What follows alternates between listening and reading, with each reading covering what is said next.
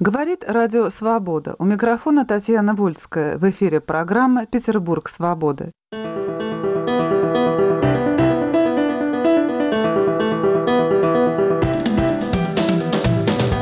Сегодня все больше жителей городов и мегаполисов говорят, что их не устраивает современная городская среда. Гигантские жилые муравейники, разделенные пустыми пространствами и широкими проспектами, плохо действуют на психику и не способствуют здоровой коммуникации. Петербургский архитектор Михаил Филиппов считает, что города будущего должны выглядеть как исторический центр Петербурга. О Петербурге как образе будущего мы говорим с архитектором, ведущим практиком неоклассицизма, автором автором множества зданий и градостроительных комплексов, лауреатом семи международных премий Михаилом Филипповым и архитектурным критиком, главным редактором журнала «Проект Балтия» Владимиром Фроловым. Михаил, мне кажется, сегодня почти всякий разговор об архитектуре современного города упирается в то, что ее не существует. Почему так происходит? Люди не видят в современной архитектуре никакого искусства. Они любят свои новые районы. Люди всегда любят то место, где живут. Им там нравятся деревья, количество детских площадок, природа. Но если их спросишь, а где у вас тут архитектура? А не, не, за архитектуру мы едем в центр Петербурга. А если Бог даст и деньги в Венецию, в Париж, вот там архитектура. А тут у нас просто жить хорошо. И это уникальное совершенно чувство, которое не имеет ни себе равных во всю историю человечества. Потому что, например, в любую эпоху, когда застраивались города, в том числе Санкт-Петербург, они свою любимую архитектуру не только любили больше, чем любую другую, они просто готовы были сносить все, что было сделано до того, чтобы построить свою иллюзию. «Люблю тебя, Петра Творения» написано о, собственно, новостройке в которой жил Пушкин. 70% того, что было построено, было построено при его жизни. Это уникальное чувство, такого не знает история, чтобы люди ненавидели, не понимали, не видели в своей собственной архитектуре искусство. Может быть, это навсегда? Может быть, но тогда речь идет о том, что значит, современная архитектура является, собственно говоря, образом конца света. Владимир, скажите, пожалуйста, почему вы стали сотрудничать с Михаилом? Может быть, потому что вас не устраивает именно тренд развития современного города? Само повышение уровня комфорта, с ними никто не спорит, было бы странно считать, что нужно жить как бы в неудобном городе. Хотя есть такие архитектурные концепции, в том числе, например, деконструктивизм, который создает именно сложное для восприятия, зачастую неудобное пространство. Но мне просто представляется, что сегодня важно также помнить о главном, а главное – это идентичность, собственное лицо города. Продолжать традицию, которая есть в Петербурге, вот о чем писал, например, Анциферов в душе Петербурга. Вот это и есть по-настоящему интересная задача для архитектора и человека, который занимается городской средой, как частью архитектуры, а не наоборот. Михаил, скажите, вот сейчас же появились Варламов и другие люди, которые занимаются вот такими городскими проектами, именно городской средой. Не кажется ли вам, что вот это сознание того, что наши города строятся неправильно, все-таки проникает в общество? Ну, я бы тут хотел сказать одну деталь, которая является, по-моему, определяющей по поводу Володиной выставки. Моя работа была единственная, никакая не утопия. 20% просто построено. И все эти как бы утопические, странные, включая, например, разведение транспорта полностью. Творы вообще не имеют никакого транспорта.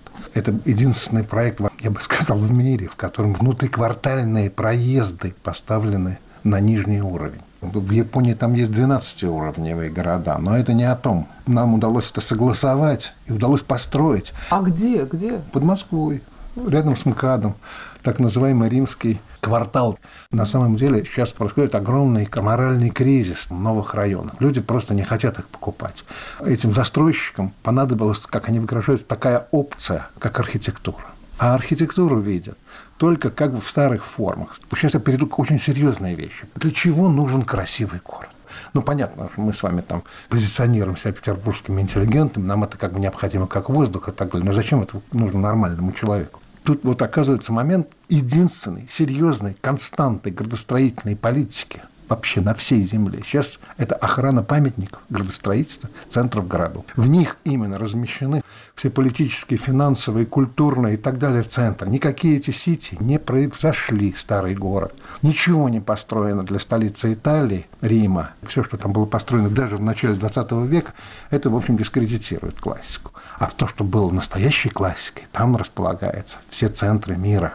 Это одновременно и культурные ценности, и выбор человечества связан именно с этой охраной памятников. Помним эту ужасную историю со второй сцены Мариинского театра, да, когда появился мем «Уберите сарай». Вот кажется очевидно, что этого делать ни в коем случае нельзя, что это античеловеческая архитектура. Однако она продолжает появляться, потому что это дешево, это выгодно строителям, выше, больше, теснее. У нас появляется гетто. Разговор о том, что в классике живут богатые лохи или буржуи, это неправда. Наша страна имеет великолепный опыт очень дешевого, но в то же время классицистического градостроительства, это послевоенная застройка, так называемые пленные немцы. Это вообще лучшее, что вообще породило градостроительство 20 века в мире. Михаил, ну они сносятся, эти кварталы, жгутся специально эти дома, ну, чтобы знаю. построить там высотку. Я знаю. Разумеется, происходит варварское, кошмарное просто опустошение, опустошение исчезновение вкуса. Ладно, там послевоенные эти пленные немцы. Вы посмотрите, как реставрируют памятники архитектуры. Посмотрите, они не в состоянии сейчас руками продолжить карниз, который находится в метре по утрате. Причем, нет, они в состоянии это сделать, просто они поставлены в такие условия, что им нужно двинуть залежавшиеся на складе какие-то уродливые варварские профилечки вместо классических обломов. Это в Питере в меньшей степени, но в Москве это просто ад, это варварство. Владимир, вот скажите, все-таки не утопия ли это, что мы когда-нибудь сможем избавиться от вот этой уродливой архитектуры и вернуться вот к той человеческой застройке, о которой говорит Михаил? Мы будущего, конечно, не знаем. Вот я сопоставляю Хрущевку как архитектурный такой объект с Малевичевским черным квадратом потому что после того, как хрущевки возникли, коробочка ну, панельная, и после этого панельное домостроение, оно развелось ну, в нашей стране до конца советской эпохи, и после продолжалось. В принципе, даже сама форма здания была потеряна. Вот эта хрущевка, это как бы последний элемент архитектуры, все-таки как некое здание. Ну, изначально модернисты при Хрущеве говорили о том, что это будет дома на 50 лет. Многие из них на самом деле могут дольше существовать, оказывается, даже могут быть надстроены, как нам показывают показывают там исследования, но тем не менее моральное устаревание их, оно было заложено изначально. Вероятно, что что-то подобное будет происходить и с современной 25-этажной застройкой, потому что очень сложно найти какую-либо ценность в той архитектуре, которая сегодня возникает. Я смотрю на это как критик в большей степени, да, я признаю, что может быть там и в дизайне какие-то достижения, безусловно. Но, конечно, большая часть вот этих пространств для человека неприемлема. Хорошая книга есть английского писателя Балларда, называется «Высотка», и там рассказ о том, как происходит социальное расслоение, одичание, варваризация людей в доме, который позиционируется как самый современный. Форма самого здания, его нечеловеческий размер предопределяет определенное поведение человека, и он меняет характер своего поведения, возникает там классовое разделение, возникает вражда между людьми. Отдельный вопрос, как спасти вот эти пространства и что с ними вообще делать. Может быть, их просто не будет через какое-то время. Но прежде всего, наверное, нужно пытаться новые объекты уже делать, исходя из какой-то другой парадигмы. Говорит Радио Свобода. В эфире программа «Петербург свободы». О Петербурге как образе будущего мы говорим с архитектором Михаилом Филипповым и архитектурным критиком, главным редактором журнала «Проект Балтия» Владимиром Фроловым. Возможно ли это, Михаил? Как вы да, считаете? Ну, я бы хотел на две темы, которые затронул Володя. Первая из них о долговечности. Понимаете, это не наша проблема далеко. Вы знаете, какая средний возраст нью-йоркского небоскреба? 16 лет. Какие-то знаковые, такие серьезные, дорогие вещи стоят там всю жизнь, определяют основной как бы силуэт. Но в целом этот силуэт – это как будто двигающиеся гребенки. Они меняются практически каждый месяц, этот силуэт. Это просто мало кто замечает. А второй вопрос куда более интересный. Он как Казимире Малевич. Мне просто Бог посылает совершенно неудивительные совпадения. Вот я сейчас живу в той квартире, в которой Казимир Малевич первый раз выставил черный квадрат в доме Адамине. Это было на частной квартире, была выставка. Я живу просто в этих комнатах. Почему я об этом сейчас упоминаю? Потому что вот вся выставка Малевича, это висела нормальная выставочная такая шпалерная развеска и так далее. А вот черный квадрат висит по диагонали, как икона. Малевич действительно гениальный пророк. Он предсказал настоящее великое будущее. Давайте представим себе иконостас XVIII века. Это представляет из себя фасад самого обыкновенного, ну, дворцового характера особняка. У него есть центральный вход, у него есть два входа периферийных, у него есть пьяно прима, как сказали бы в Италии, пьяно нобели и пьяно меццанина. Причем пьяно меццанина служебный ряд точно так же там будут слуги, как называется служебный ряд, пророческий, богородичный ряд верхний.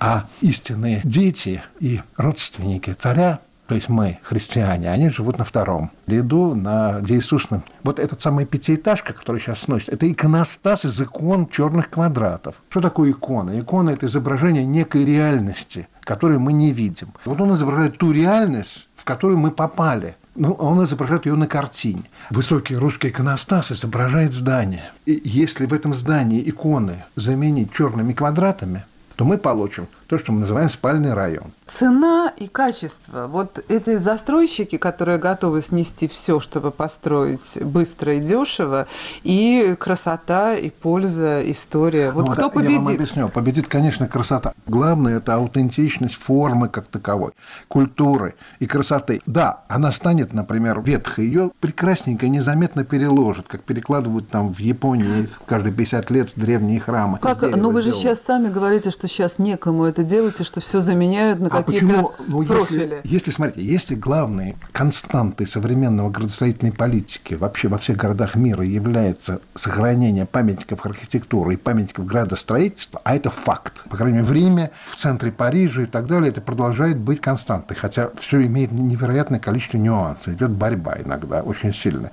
И поэтому я ставлю вопрос снова, что является критерием памятника архитектуры? Не прочность постройки. У нее критерий только один – красота. То, что красиво, то любовно отреставрируют, сгорит, это упадет, террористы взорвут.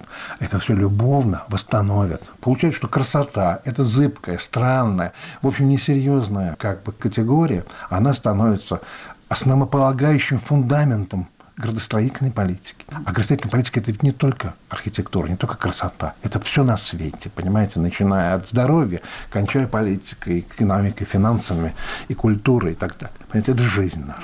Вам не кажется утопическим мнение Михаила? Нет, мне не кажется, что роль красоты каким-то образом может исчезнуть со временем. Что может быть не столь радостным, да, это вот э, отсутствие понимания этой красоты, неразвлечение э, красивого и некрасивого. Вот это действительно то, что может, э, так сказать, грозить обществу, если на протяжении какого-то времени будут продолжать подменять подлинные памятники исторические на сооружения, которые их э, в общих чертах повторяют. Прекрасно видно по фасадной скульптуре. Вот мне очень э, кажется важным разглядывать фасады, обращая внимание на работу скульпторов, которые работали часто с архитекторами вместе. И в советское время это продолжалось, тоже очень интересное отличие. Мы видим как бы лица каких-то, например, античных божеств на дореволюционных, там, классических зданиях, а затем мы можем посмотреть на сталинские объекты. Там совершенно замечательные лица обнаруживаешь. Иногда фасад переделывают, и действительно в общих чертах я согласен, что градостроительная роль здесь сохраняется. Но вот когда доходит дело до деталей, часто мы видим, что скульптор работал на скорую руку и не сумел даже приблизиться тому, чтобы изобразить некую красоту, да, которая там, например, была. Как только мы перестаем различать, если мы считаем, что это нормально, то значит что-то потерялось. Тогда действительно это утопия. А если мы видим какой-то, скажем, процент населения, отдает себе отчет в том, что ой, что-то здесь не то, тогда это просто заменит и, и будет нормальная работа со временем. Ну хорошо, это ведь о реставрации вы говорите, но мы все-таки об образе будущего. Мы говорим о том, как будет выглядеть город будущего будущего. Мы же не можем все время копировать старые формы. Архитектура – это мировоззрение наше, это наш образ человеческий в данную эпоху. И если его нет, как говорит Михаил, то вообще-то в какой-то степени и нас нет. Что значит невозможно повторять э, всегда э, исторические образы? Но, собственно, искусство всегда было основано на повторе, на исполнении. Очень много связано. Вот у нас прекрасную статью в журнале писал Брайан Хэттон, английский критик, который э, пишет о будущем как... Потому что если нам что-то нравится, давайте это как бы еще раз сыграем. Вот он повторяет эту фразу из кино «Касабланка». «Сыграй это еще раз, Сэм». Он говорит, он говорит, построй это еще раз, Сэм. То есть мы имеем право Воронихин создал некую версию собора Святого Петра, которая украшает Невский проспект. Поэтому это возможно, но э, во многом это все равно будет э, отражением нашего времени. Если ну, происходит халтура, то и будет вот э, это как бы неточная форма. И то, что мы сейчас видим часто, это отсутствие внимания к точности, или мы делегируем эту точность а, компьютерным технологиям. Поэтому кажется, что это сделано лучше. На самом деле они сделаны не как живая форма. Все самые выдающиеся всплески в истории искусства, а им, в общем-то, был в основном Ренессанс, возвращение. Как пишет Альберти, к изящному вкусу древних надо возвращаться и больше ни о чем не думать. Это первое. Второе. Мы все заражены прогрессизмом. Нам кажется, что что-то развивается. Ничего не развивается в архитектуре. Совершенно. Мы уже наелись этим прогрессизмом со всеми нашими иллюзиями политическими 20 века и всеми ужасами и трагедиями, связанными с этим самым прогрессом. На самом деле, самое выдающееся архитектурное произведение всех времен народов построено в V веке до Рождества Христова. Это Парфенон. И с точки зрения его эстетического качества никакого прогресса не произошло.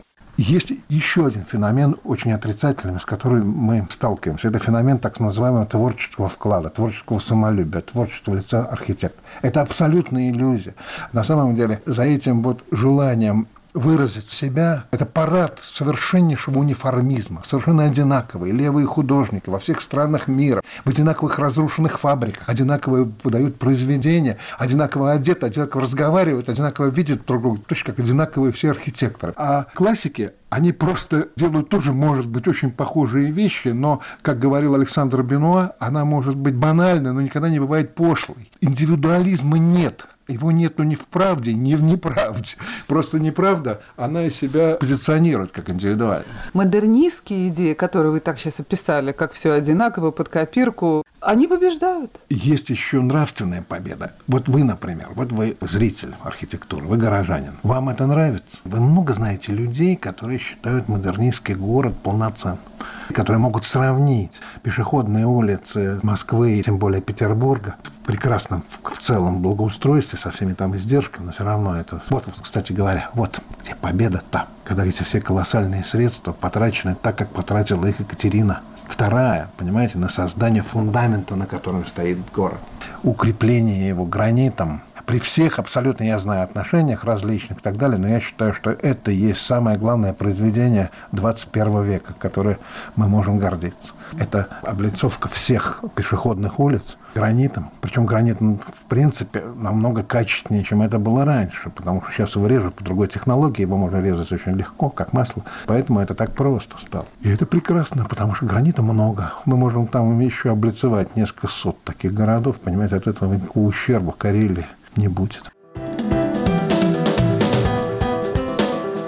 Говорит Радио Свобода. В эфире программа «Петербург свободы». О Петербурге как образе будущего мы говорим с архитектором Михаилом Филипповым и архитектурным критиком Владимиром Фроловым. Ну вот я выросла в старом городе, поэтому я себя чувствую уютно только в старом доме. Стоящий отдельно дом для меня тоже не уютен. Меня устраивает улица, Конечно, когда она образует ряд. Градостроительные принципы от Древнего Рима через Ренессанс, Рим, Петербург, Париж, почти все русские города, и не только европейские, а от Вашингтона до Токио застроены классицизмом. Это очень простые и ясные принципы градостроительства. Это сочетание радиально-лучевой системы с прямоугольной системой координат. На пересечении этих улиц создаются все композиционные моменты, как Рима, так Парижа особенно. И квартал как площадь, как сквер. То есть внутренняя часть квартала делать не двором-колодцем, а кордонером, как это было в начале века, и делать его полноценным. И так как именно сейчас, в связи с транспортной проблемой, любые квартиры выходят в этот двор-сквер, Там надо решать фасады совершенно полноценно. Вот в этом есть огромный недостаток Петербурга. То есть надо сделать просто, чтобы это был бы город из пересекающихся площадей. Так как, например, это, кстати говоря, в основе русского градостроительства. Потому что если мы, например, посмотрим основную композицию Москвы и Петербурга, вот двух главных городов, двух столиц, это перетекающие друг из друга площади, в которых доминирует, самодавлеет храм. Его формами, с его куполом и так далее, он является, как правило, основной доминантой. Ну, я бы сказала, что площади не пересекают друг друга, а улицы Дворцовая пересекают. через Коногвардейское колоссальное пространство перед Адмиралтейством пересекает Высокинскую площадь, Высокинская переходит Мариинскую площадь, и с другой стороны через миллионную улицу очень близко переходит к огромным пространствам Марсового пола. Таким должен быть город везде. Небольшие как бы площади, то есть дворы, так называемые.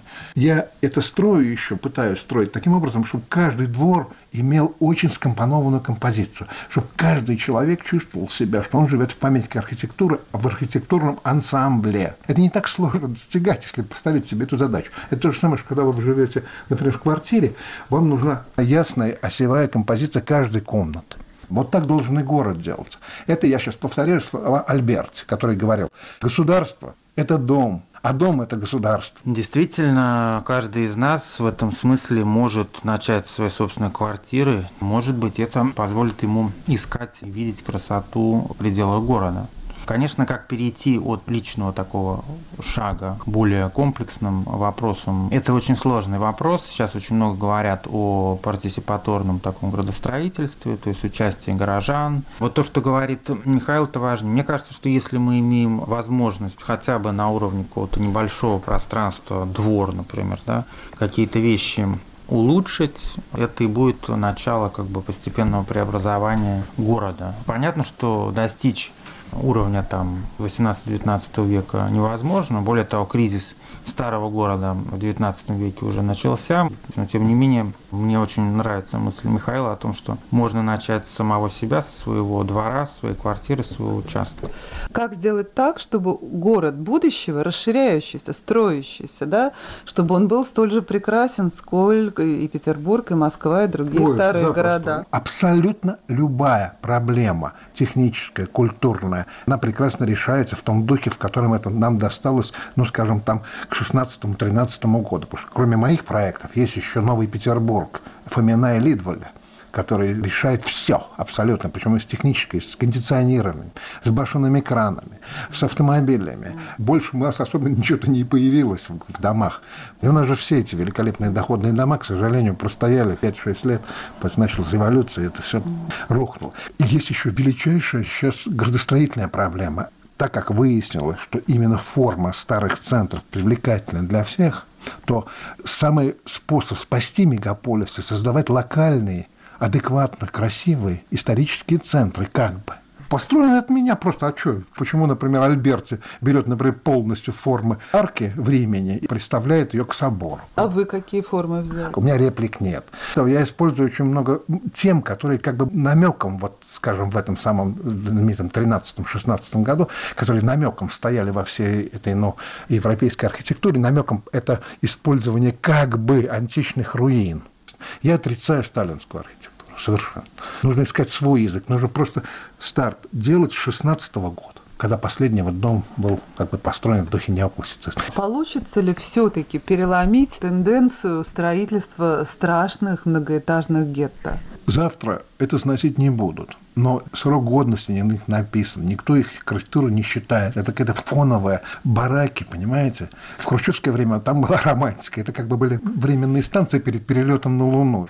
Владимир, скажите, у вас есть вера в том, что все-таки вот идеи Михаила, они смогут победить? Если человек построил миллион квадратных метров, то это значит, что он уже победил. Вопрос заключается действительно в том, что масштабы как бы неудовлетворительной застройки. Наверное, дело в какой-то нестабильности нашей. Да? И вот это приводит к тому, что многие спешат, строят э, на скорую руку, а об архитектуре уже просто даже не помнят. Когда у нас архитекторы абсолютно друг на друга не смотрят, и может возникнуть хороший дом, интересный, да, рядом чудовищный объект. Это вопрос некого пространственного уважения. То есть, говоря о человеческой архитектуре, мы все равно упираемся в человеческие качества. Если человек не способен сказать, действовать в рамках существующего закона, ну, значит, какие-то нужно предпринимать меры. Тогда будет постепенный возврат сначала к некому нормальному, масштабному, гуманному строительству, а вот затем уже, когда общество научится снова договариваться, то и возможные ансамблевые какие-то подходы вновь вернутся. Говорит Радио Свобода. Вы слушали программу «Петербург свободы». О Петербурге как образе будущего мы говорили с архитектором, ведущим практиком неоклассицизма, лауреатом семи международных премий Михаилом Филипповым и архитектурным критиком, главным редактором журнала «Проект Балтия» Владимиром Фроловым. Вела передачу Татьяна Вольская, продюсер Виктор Смирнов. Оставайтесь с нами.